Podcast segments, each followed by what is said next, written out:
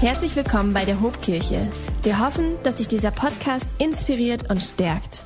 Wir haben Erntedank, wir haben so viel Grund, Danke zu sagen. Heute ist auch Tag der deutschen Einheit und als die Tage, die neue Corona-Verordnung rausging, rauskam, so viel Veränderungen da drinnen waren und wir natürlich auch in Abstimmung mit den anderen Gemeinden hier in Bremen nachgefragt haben beim Ordnungsamt, kann das so sein, dass das ist, was wir hier gerade lesen? Und dann die E-Mail vom Ordnungsamt kam und sie sagten, ja, das ist richtig, es gibt keine Maskenpflicht mehr in Gottesdiensten und es gibt, brauchen auch keine Abstände mehr gehalten werden. Da war ich dankbar. Definitiv dankbar. Aber ich möchte, wir alle, äh, es gibt immer so die, die, die Regel Hasser und die Regel Lieber. Liebenden ist, glaube ich, das korrektere Wort. Ich äh, weiß nicht mal, was ich so richtig bin. Beides irgendwie. Aber ich setze uns heute eine neue Regel, eine neue Corona-Regel. lasst uns, lasst uns respektvoll miteinander umgehen. Lasst uns respektvoll miteinander umgehen. Ich glaube, wir alle erleben das in unserem Umfeld, wie unterschiedliche Wahrnehmungen auch dessen sind, was gerade hier passiert, auch mit uns passiert in dieser Gesellschaft. Sind Menschen, die einfach meinen, dass Regeln irgendwie viel zu eng und viel zu streng gefasst sind. Leute, die sagen, wir müssten viel mehr aufpassen. In dieser ganzen Bandbreite erleben wir uns doch alle in unserem Umfeld. Und lasst uns als Kirche so mit uns miteinander, aber auch mit den Menschen in unserem Umfeld umgehen, dass wir sagen, wir sind respektvoll der Meinung von anderen gegenüber. Und wenn Menschen Maske weitertragen möchten, dann dürfen sie das gerne tun. Und wenn Leute keine Maske tragen wollen, dort wo das erlaubt ist, dann akzeptieren wir das und das ist gut. Wir freuen uns mit denen, die dann ohne Maske rumlaufen dürfen und wollen und wir gehen respektvoll miteinander um und freuen uns über die Freiheiten, die wir haben, aber jeder hat trotzdem nochmal eine Verantwortung für sich selbst, einen Weg zu finden, damit umzugehen. Ist das cool? Ist das eine Regel, mit der wir leben können? Ich werde mal dem Bürgermeister schreiben, ob er die da reinschreiben will in die Verordnung. Aber dann haben wir wieder die Polizei, die hinter uns herläuft, weil irgendjemand sich nicht dran hält. Ich lasse das vielleicht. Ihr Lieben, Erntedank. Erntedank haben wir heute. Und was liegt näher, als in diesem Tag auch darüber zu sprechen? Dankbarkeit, so hat Martin Luther, kluger Mann gewesen, habe ich mir sagen lassen. Dankbarkeit, so hat Martin Luther mal gesagt, ist das Herz des Evangeliums. Was für ein Satz. So schön formuliert. Und ich glaube, dass er so viel Tiefe trägt. Und ich will da gleich nochmal drauf zurückkommen. Aber zunächst einmal lasst uns das Thema Dankbarkeit ein bisschen einfacher betrachten. Dankbarkeit, wenn wir ehrlich sind, ist doch als Empfinden unheimlich menschlich erstmal. Es kommt fast intuitiv, es passiert. Es, es, es passiert einfach mit uns. Neulich, vielleicht eine Anekdote dazu, und ich vermute, dass viele von uns das nachvollziehen können. Wenn nicht, dann oute ich mich hier als manchmal vielleicht unaufmerksamer Autofahrer. Herr, verzeih mir. Neulich war im Auto, ich war ein bisschen abgelenkt. Wahrscheinlich war ich irgendwie tief im Gebet versunken oder irgendwie sowas. Ich weiß nicht, was mich sonst im Auto irgendwie ablenken könnte. Und ich wäre fast jemandem aufgefahren. Irgendjemandem schon passiert? Oder bin ich der Einzige? Okay, drei ehrliche Menschen haben wir hier und eine ganze Menge Lügner. Come on, wir kennen das. Ich habe fast jemand hinten aufgefallen und, und dann hat es, ist es gerade noch so gut gegangen. Was meint ihr, was ich empfunden habe? Ich musste mich nicht dafür entscheiden. Ich bin dankbar. Einfach dankbar, dass es gerade doch noch irgendwie gut gegangen ist. Oder das Handy fällt runter und das Display ist doch nicht kaputt gegangen. Und du bist dankbar. Da gut zugegeben, das sind jetzt relativ profane Beispiele, die ich nenne, aber es gibt natürlich auch andere. Meine Tochter Amelie ist diese Woche sieben geworden. Amelie, meine tolle Frau, hat mir zwei tolle Töchter geschenkt. Amelie ist sieben geworden und als ich dann so um sechs Uhr morgens in Amelies Zimmer reinkomme und sie komplett angezogen und einfach hellwach, erwartungsvoll in ihrem Bett sitzt. Was glaubt ihr, was ich da empfunden habe? Müdigkeit. Aber natürlich auch eine ganze, ganz große Portion Dankbarkeit. Denn dieses Mädchen da zu sehen, wie sie mich mit ihren großen Augen anstrahlt, ich musste mich nicht dafür entscheiden. Das kam intuitiv, das kam einfach über mich. Dankbarkeit. Und dann war ich noch vor sieben, glaube ich, vielleicht kurz nach sieben schon am Lego auf, äh, nee, Playmobil aufbauen ähm, mit meinen Kids und dann gab es so eine Situation, wie sie was nicht hingekriegt haben und ich habe das dann hingekriegt. Das ist so, so das, das, wenn man mal Held sein kann, das ist richtig cool. Und ich krieg das dann hin und dann gucken meine Töchter mich an. Ich weiß nicht mal, wer das war, Amelie oder Ida, sagt, Papa, du bist echt der Stärkste auf der ganzen Welt. Wisst ihr, wie das runtergeht wie Balsam? Und dann kam aber von einem von den beiden der Zusatz, nur Gott ist noch ein ganz bisschen stärker. Betonung auf ganz bisschen. Dankbarkeit, wenn ich meine Kids sehe und ich bin einfach nur dankbar. Wir empfinden Dankbarkeit, wenn uns Gutes geschieht. Wir empfinden Dankbarkeit, wenn wir aus schwierigen Situationen herauskommen. Wir empfinden Dankbarkeit, wenn Situationen dann doch irgendwie überraschend gut ausgegangen sind. Es war anders zu erwarten, aber es ist dann doch gut gegangen. Wir empfinden Dankbarkeit. Und ich will behaupten, und ich spreche jetzt einfach mal für uns alle, wir alle kennen dieses Gefühl. Es geschieht einfach, oder? Es geschieht einfach. Aber wenn es dann darum geht, unsere Dankbarkeit gerade anderen Menschen auch gegenüber auszudrücken, dann sind wir manchmal erstaunlich unbeholfen, oder? Und mit der Intuition ist dann ziemlich schnell vorbei. Komm, wir schauen mal in den Bibeltext heute Morgen rein und ich möchte euch einladen, dass ihr euch eure Bibeln schnappt oder wenn ihr keine dabei habt, ich war so frei, auf viele Stühle Flyer zu verteilen mit einem Hinweis auf die Bibel-App. Denn selbst wenn du keine Bibel dabei hast, jeder von uns, fast jeder von uns kann sich diese App runterladen auf dem Handy. Super praktisch, es gibt keine Ausreden mehr. Mensch, ich habe jetzt Zeit, hätte ich eine Bibel dabei, könnte ich ein bisschen drin lesen. Hast du wahrscheinlich. Lies es, lade die runter. Echt große Empfehlung, super praktisches Tool, auch im Alltag. Und dann wollen wir in eine Geschichte reinschauen, in der wir im Grunde genommen was lesen, was ganz eng mit dem korrespondiert, was ich uns gerade so ein bisschen als Szenario gemalt haben. Wir lesen aus Lukas 17 ist das, ne? 17, die Verse 11 und folgende. Und Lukas, der Schreiber dieses Evangeliums, er beginnt diese Geschichte oder diese Erzählung folgendermaßen. Dort heißt es, auf dem Weg nach Jerusalem zog Jesus mit einigen Jüngern durch das Grenzgebiet von Samarien und Galiläa. Und kurz vor einem Dorf begegnete ihm eine Gruppe von zehn Aussätzigen. Und lasst mich hier vielleicht kurz einmal einhaken und ein paar Sätze dazu sagen. Danke, Klaas, fürs Aufstehen. Klaas ist aufgestanden. Wenn wir Gottes Wort lesen, stehen wir auf. Klaas, du bist mein Hero.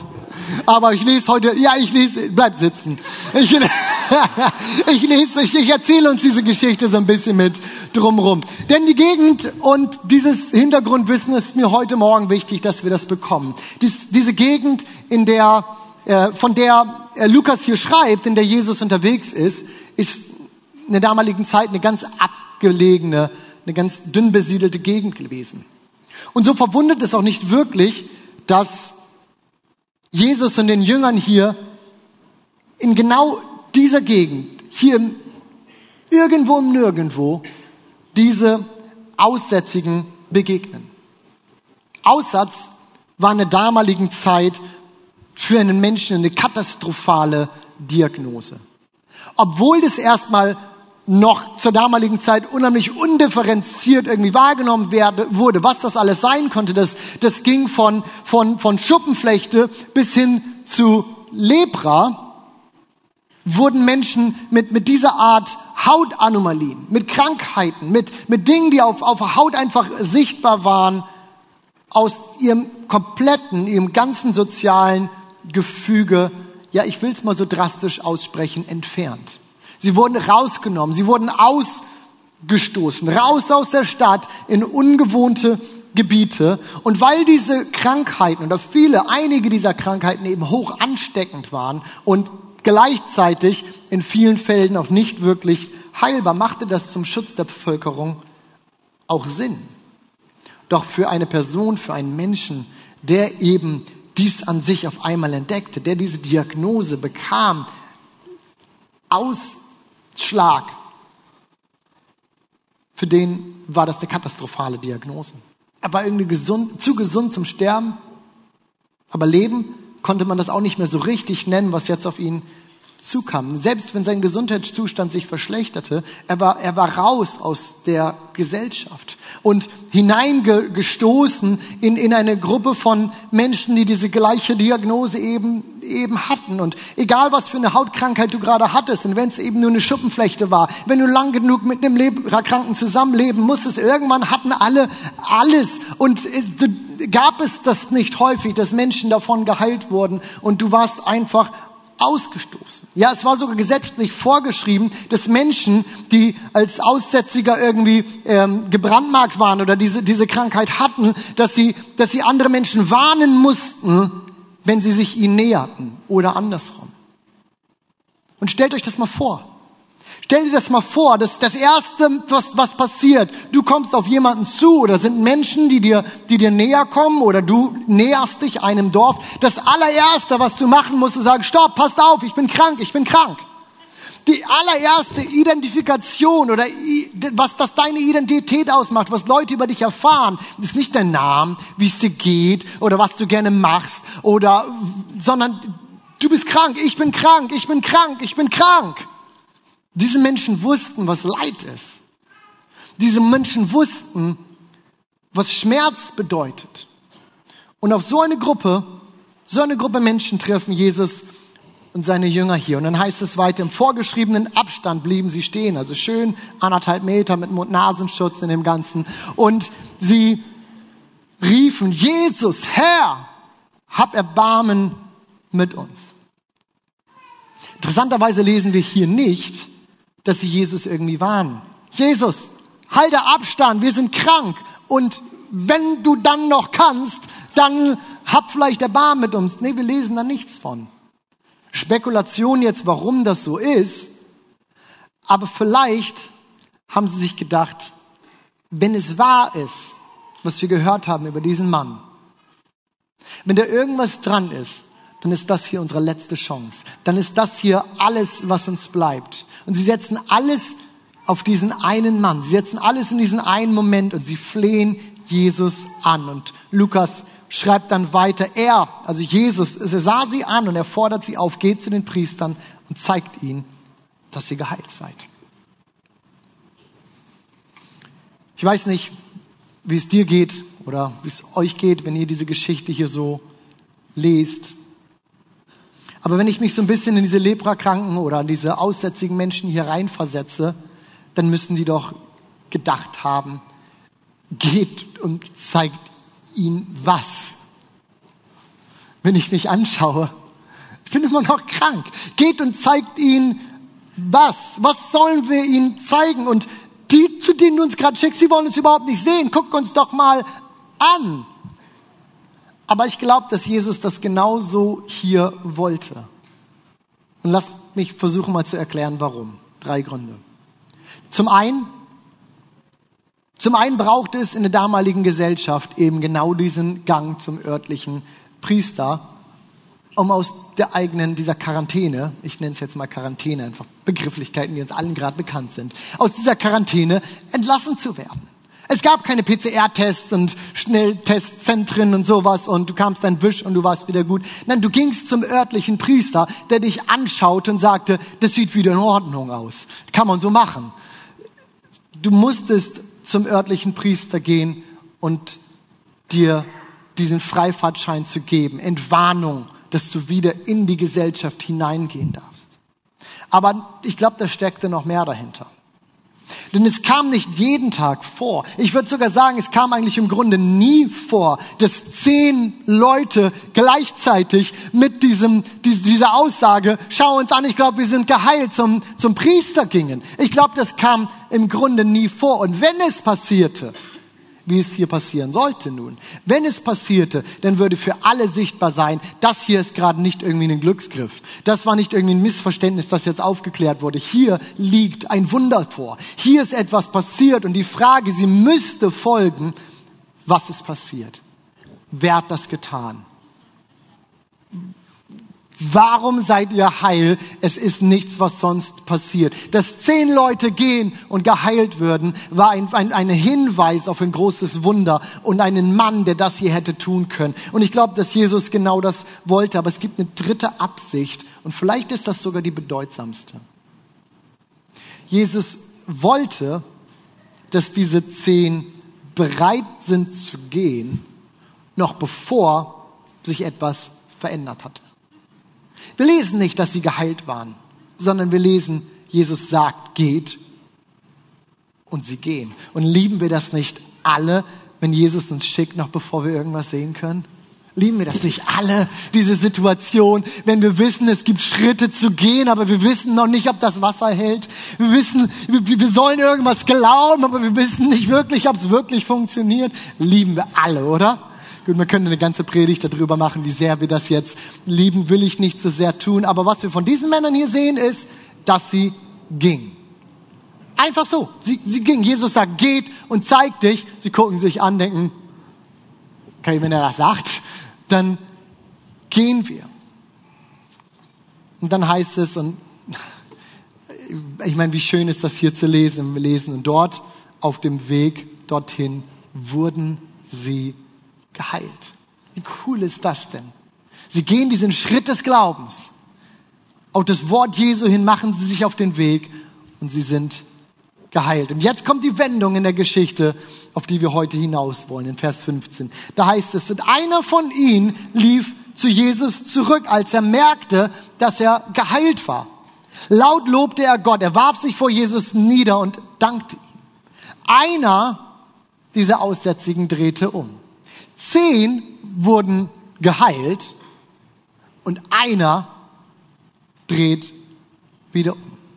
Ich bin mir relativ sicher, dass alle zehn Menschen, Männer, Frauen, steht das genau drin, ob es Männer und Frauen, wie auch immer, alle zehn von diesen hier, dass sie Dankbarkeit empfunden haben. Es gab keinen Grund, irgendwas anderes hier zu empfinden als Dankbarkeit. Aber nur einer hatte scheinbar den Drang zurückzugehen und Danke zu sagen. Nur einer hatte den Drang zurückzugehen, Danke zu sagen. Und ich wette mit euch, dass auch dieser eines nicht abwarten konnte, zurückzugehen in, in, in, in, in die Gesellschaft, in sein altes Leben, seine Familie wiederzusehen. Vielleicht hatte er Frau, vielleicht hatte er Kinder, Eltern, Freunde, was. Ich wette mit euch, er konnte es nicht abwarten, zurückzugehen. Wie die anderen auch. Die sind weiter auf dem Weg zum Priester, um sich zu zeigen, um da wieder zurückzugehen. Super dankbar im Herzen. Aber der eine sagt, ich weiß, dass das jetzt kommt, aber das, was gerade passiert ist, ich kann das nicht einfach so geschehen lassen, ohne zurückzugehen gehen und Danke zu sagen. Der eine, er musste zurück. Und es heißt, Vers 16, er warf sich vor Jesus nieder. Er dankte ihm. Das war ein Mann aus Samarien. Und Jesus fragte, warte mal, waren das nicht zehn Männer, die gesund geworden sind? Wo sind denn die anderen neun? Wie kann es sein, dass nur einer zurückkommt, um sich bei Gott zu bedanken und dann noch ein Fremder? Zu dem Samariter, das ist dieser Mann ist ein Samariter, der hier zurückkam, aber sagte, er steh wieder auf. Dein Glaube hat dich geheilt. Wir sprechen heute über Dankbarkeit.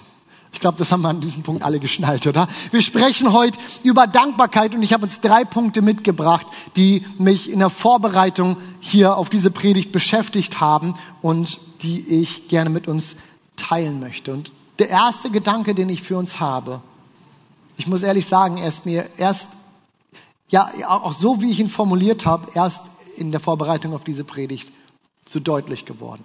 Und hört gut zu. Unausgesprochene Dankbarkeit kommuniziert Undankbarkeit. Tough, oder? Unausgesprochene Dankbarkeit, dankbar sind wir, aber wenn wir nicht kommunizieren, kommuniziert das etwas völlig anderes. Jesus fragt, waren dann nicht zehn? Wo sind die anderen neun? Wie kann es sein, dass nur einer zurückkommt? Irgendwie ist Jesus irritiert hier, oder? Es, er ist, ich, ich würde sogar sagen, er, er wirkt enttäuscht. Dabei hatte ihm keiner von diesen Männern irgendwas getan. Niemand hat Jesus was getan. Aber genau das ist das Problem mit Undankbarkeit. Es ist nicht etwas, was passiert, sondern eben etwas, was nicht passiert, was ausbleibt, was fehlt, was eine Lücke macht, was klafft wie so, ein, wie so, einen, wie so eine Schlucht zwischen uns. Und ich weiß nicht, wie, wie es dir geht, wenn du diese Geschichte liest. Ich kann die Frage von Jesus unheimlich gut hier nachvollziehen. Er tut hier was, er heilt zehn Leute, einer kommt zurück. Natürlich wirft das Fragezeichen auf. Wo sind die anderen neun? Was ist passiert? Was ist schiefgegangen? Man könnte jetzt ja sagen, ja gut, die waren bestimmt so aufgeregt, die haben das vergessen. Aber sei mal mit zehn Leuten unterwegs und einer löst sich von der Gruppe und sagt, ich muss, glaube ich, wieder zurück und habe ein Portemonnaie vergessen. Ich muss Danke sagen. Ich glaube, du, du kriegst es mit. Du entscheidest dich, ich, ich gehe weiter. Ich, ich, ich bin auch dankbar, aber ich gehe weiter. Und gleichzeitig will ich uns davor bewahren, dass wir vielleicht zu schnell verurteilen, was diese oder wie diese Leute hier sich äh, verhalten. Ich meine, stellen wir uns mal vor, wir hätten die Möglichkeit jetzt, diese anderen Leuen mit ihrem Verhalten zu konfrontieren. Und zu sagen, Jungs, Mädels, ganz schön undankbar, oder?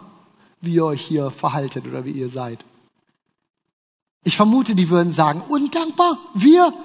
Never. Wir verspüren tiefe Dankbarkeit in unserem Herzen. Das, was mit uns passiert hier gerade, unglaublich. Wir sind unheimlich dankbar. Nur unausgesprochen kommt diese Dankbarkeit einfach nicht an.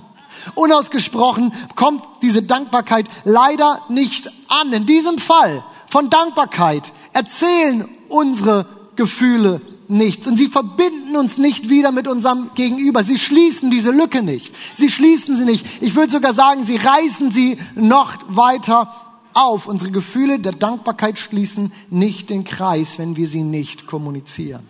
Im Gegenteil.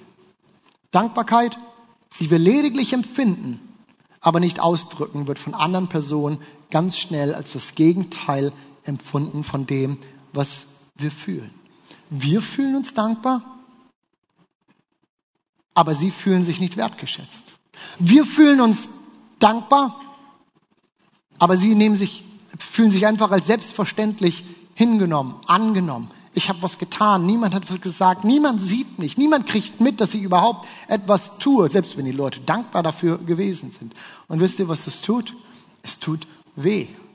Es tut weh und es reißt eine Lücke in Beziehung. Es reißt eine Lücke in Gruppen rein. Warum? Einfach weil ein Baustein fehlt. Genauso wie ich nicht davon ausgehen darf, dass meine Frau weiß, dass ich sie liebe und ich tue das, nur weil ich das tue, ohne dass ich sie sage, ohne dass ich das was dafür tue. Ich darf nicht davon ausgehen, dass sie weiß, dass ich sie liebe, nur weil das so ist. Genauso wie, wir haben vor ein paar Wochen darüber gesprochen, wie ich nicht davon ausgehen kann oder, oder wie es mit unserem Glauben ja genauso ist. Und die Bibel spricht davon, was ist euer Glaube wert, wenn er keine Taten zeigt. Wenn niemand sehen kann, dass du glaubst, wie soll irgendjemand wissen, dass du es tust? Und genauso dürfen wir bei Dankbarkeit nicht davon ausgehen, dass irgendjemand weiß, wie wir uns empfinden, wenn wir es nicht sagen. Und es schließt die Lücke nicht, die geschlossen werden muss zwischen Menschen in Beziehung zu sehen, zu sagen, ich sehe dich, ich kriege das mit und ich schätze wert, was du hier tust. Genauso wie das bei der Liebe nicht so funktioniert, wie es beim Glauben nicht funktioniert, genauso schließt erst der Ausdruck von Dankbarkeit. Oder wenn ich es jetzt in unsere Geschichte übersetze, das Zurückgehen des einen, das Danke sagen, diese Lücke in Beziehung. Und damit lasst mich zum zweiten Punkt, zu meinem zweiten Gedanken übergehen. Denn während unausgesprochene Dankbarkeit schnell als Undankbarkeit aufgefasst wird, lässt ausgesprochene Dankbarkeit Menschen wachsen. Sie lässt sie förmlich wachsen. Was meine ich damit? Während uns empfundene Undankbarkeit voneinander entfernt, sie wie so ein Keil ist, der sich zwischen Menschen setzen kann, hat Dankbarkeit, die dann ankommt, die du mitkriegst, das Potenzial, die Kraft, Menschen zu verändern. Das wurde in x Studien untersucht. Ich habe mich so ein ganz bisschen versucht, darin einzulesen und es war faszinierend. Sicherlich ist euch vieles davon bekannt, bewusst und ich muss vermutlich niemandem erzählen, dass Dankbarkeit grundsätzlich erstmal eine gute Sache ist. Aber lasst mich euch in zwei Studien oder Gedanken mit reinnehmen, die uns das nochmal mit verdeutlicht, wie viel Auswirkung Dankbarkeit ganz konkret auf unser Verhalten hat. So wurde im Rahmen einer Studie zum Beispiel ein Experiment gemacht und das Kaufverhalten von Kunden eines Juweliers untersucht. Fand ich super interessant. Und was fand man raus? Bei Kunden, bei denen man sich nach dem Kauf in einem Telefongespräch einfach für den Kauf bedankte, stieg der Umsatz dieses Kundens zukünftig um 70 Prozent. Alle Kaufleute schreiben jetzt fleißig mit. Bei Kunden, aber dann müsste ich jetzt auch zuhören beim zweiten. Bei Kunden, bei denen man sich mit einem Telefonanruf nach dem Kauf bedankte und gleichzeitig für weitere Käufe warb, stieg der Umsatz nur um 30 Prozent. Der Dank, verbunden wieder mit einem Wunsch, kam nicht mehr wirklich als Dank an. Und Kunden, die man gar nicht anrief, der änderte sich überhaupt nichts. In einer weiteren Studie stellte sich heraus, dass Kellner eines Restaurants wesentlich mehr Trinkgeld bekamen, und eine Kellner schreiben jetzt fleißig mit, wenn sie handschriftlich einfach Danke auf die Rechnung schrieben. So einfach. Jeder von uns hört gerne ein Danke. Jeder von uns hört gerne ein Danke. Nicht, weil wir es als Bestätigung brauchen. Nicht, weil es irgendwie naja, zur Etikette dazugehört. Und mit meinen Kids, wenn die irgendwas Geschenke kriegt, dann, ich weiß nicht, ich, ob man das irgendwie übernommen hat, ob das alle so machen oder nur ich, dann was sagt man? Danke. Ja, Eltern, ist das gehört irgendwie dazu. Was sagt man? Danke. Nicht, weil es zur Etikette dazugehörte, aber weil es zeigt, weil ein Danke zeigt, dass eine Mühe angekommen ist. Dass sie angekommen ist und ein Danke, das uns entgegengebracht ist. Es tut was mit uns. Es verändert unsere Reaktion. Es verändert unser Verhalten und gleichzeitig öffnet uns unsere eigene Dankbarkeit anderen gegenüber, dieser Welt gegenüber, Gott gegenüber, den Vorhang aus Sorgen, aus Gedanken, aus Nöten, aus Ängsten, Dingen, die uns, uns im Alltag fesseln. Und Dankbarkeit öffnet uns den Vorhang darüber hinaus. Und so ist es nicht verwunderlich. So sollte es uns nicht überraschen, dass die Bibel voll ist von Texten, von Bibelversen, die uns dazu ermutigen, was zu sein? Dankbar. Was zu sein? Dankbar. Im Psalm 92, 2 zum Beispiel, dort heißt es, wie gut ist es dir, Herr, zu danken. In 1. Thessalonicher 5, 18, seid dankbar. In was? In allen Dingen. 1. Timotheus 2, 1, betet für alle Menschen. Und was sollen wir tun? Und bringt euren Dank für sie vor Gott. Ich könnte eine ganze Predigt füllen, einfach nur mit Predigtversen über Dankbarkeit. Aber bevor ich das tue, lasst mich lieber zu meinem dritten Gedanken kommen, den ich für uns heute Morgen habe in Bezug auf Dankbarkeit. Und damit möchte ich wieder zurückkommen auf den Satz, das Zitat von Martin Luther, das ich eingangs schon gesagt habe. Dankbarkeit ist das Herz des Evangeliums. Denn nicht nur fordert uns die Bibel immer wieder dazu auf, dankbar zu sein, weil es irgendwie zum guten Ton gehört, weil es uns gut tut oder vielleicht gesund ist. Und das ist es wirklich. Fand ich super spannend, auch wenn die, als ich mich da reingelesen habe, wie gesund Dankbarkeit doch wohl zu sein scheint. Gibt es massenhaft Studien zu. Und in der Psychologie, so habe ich gelesen, ist Dankbarkeit inzwischen eines der am häufigsten untersuchten Themen und hat längst Einzug in alle möglichen Therapieansätze gefunden. Es ist in sich schon mal einfach gesund und gut, dankbar zu sein, aber noch viel tiefer als das begründet ist. Und hier bin ich jetzt beim Herz des Evangeliums. Es begründet unsere gesamte Beziehung zu Jesus Christus.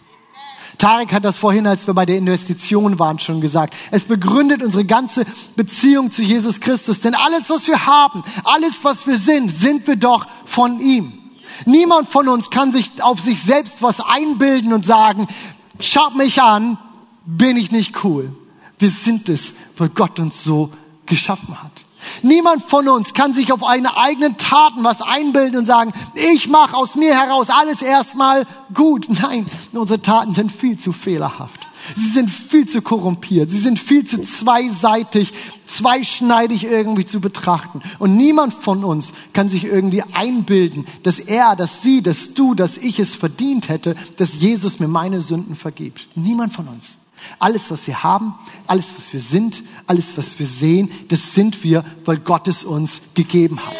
Alles, was wir haben, alles, was wir sind, wir haben es von Gott. Unsere Vergangenheit, unsere Zukunft, Gegenwart, Zukunft. Es lässt sich zurückbinden auf Gott, der doch der Schöpfer aller Dinge ist. Und Jesus Christus hat uns durch seinen Tod am Kreuz mit diesem Schöpfer, mit Gott, mit seinem Vater wieder versöhnt. Was anderes als Dankbarkeit, bitte sollte das in uns auslösen. Wir sind versöhnt mit Gott und das, was das mit uns tut, unser ganzes Leben heraus. Alles, was wir tun, dürfen wir eigentlich aus diesem Wissen, aus diesem Gefühl, aus, ja, aus dieser Erfahrung heraus tun. Wir sind dankbar, dass wir haben, was wir haben, was wir sind, was wir sind. Wir sind dankbar, weil Gott es uns gegeben hat. Und hier komme ich nochmal wieder zurück auf unsere Geschichte mit dem Aussätzigen und auch die Bemerkung, die ich am Anfang dieser Predigt gemacht habe. Ich glaube, dass es unsere Geschichte nicht wirklich zu sehr stretcht, wenn ich uns sage, dass ich glaube, dass die Bibel ziemlich deutlich hier ist, dass Dankbarkeit nicht nur ein Gefühl sein sollte, das wir empfinden, sondern dass es immer auch ausgedrückt gehört. Oder? Wenn Jesus fragt, wo sind die anderen neun? Wo, wo sind die? Dann glaube ich, dürfen wir doch genau das mitnehmen. Es kam nicht an. Dankbarkeit zu empfinden ist unheimlich toll. Dankbarkeit entgegengebracht zu bekommen ist super schön und es tut uns gut. Aber Dankbarkeit gehört nicht nur empfunden. Wir müssen Dankbarkeit auch ausdrücken. Danke sagen jemandem Danke sagen. Gott Danke sagen. Und ihr Lieben, es gibt eine kirchliche Tradition, die schon seit Jahrtausenden besteht, die Jesus angestoßen hat, die die frühe Kirche aufgenommen hat, die genau diesen Punkt von Dankbarkeit Gott gegenüber zum Ausdruck bringt. Und das ist das Abendmahl. Wenn dich dieser Podcast gesegnet hat, würden wir gern deine Geschichte hören. Schreib uns doch unter hallo@ho.de oder noch besser, schau einfach mal persönlich bei uns vorbei. Wir freuen uns auf dich.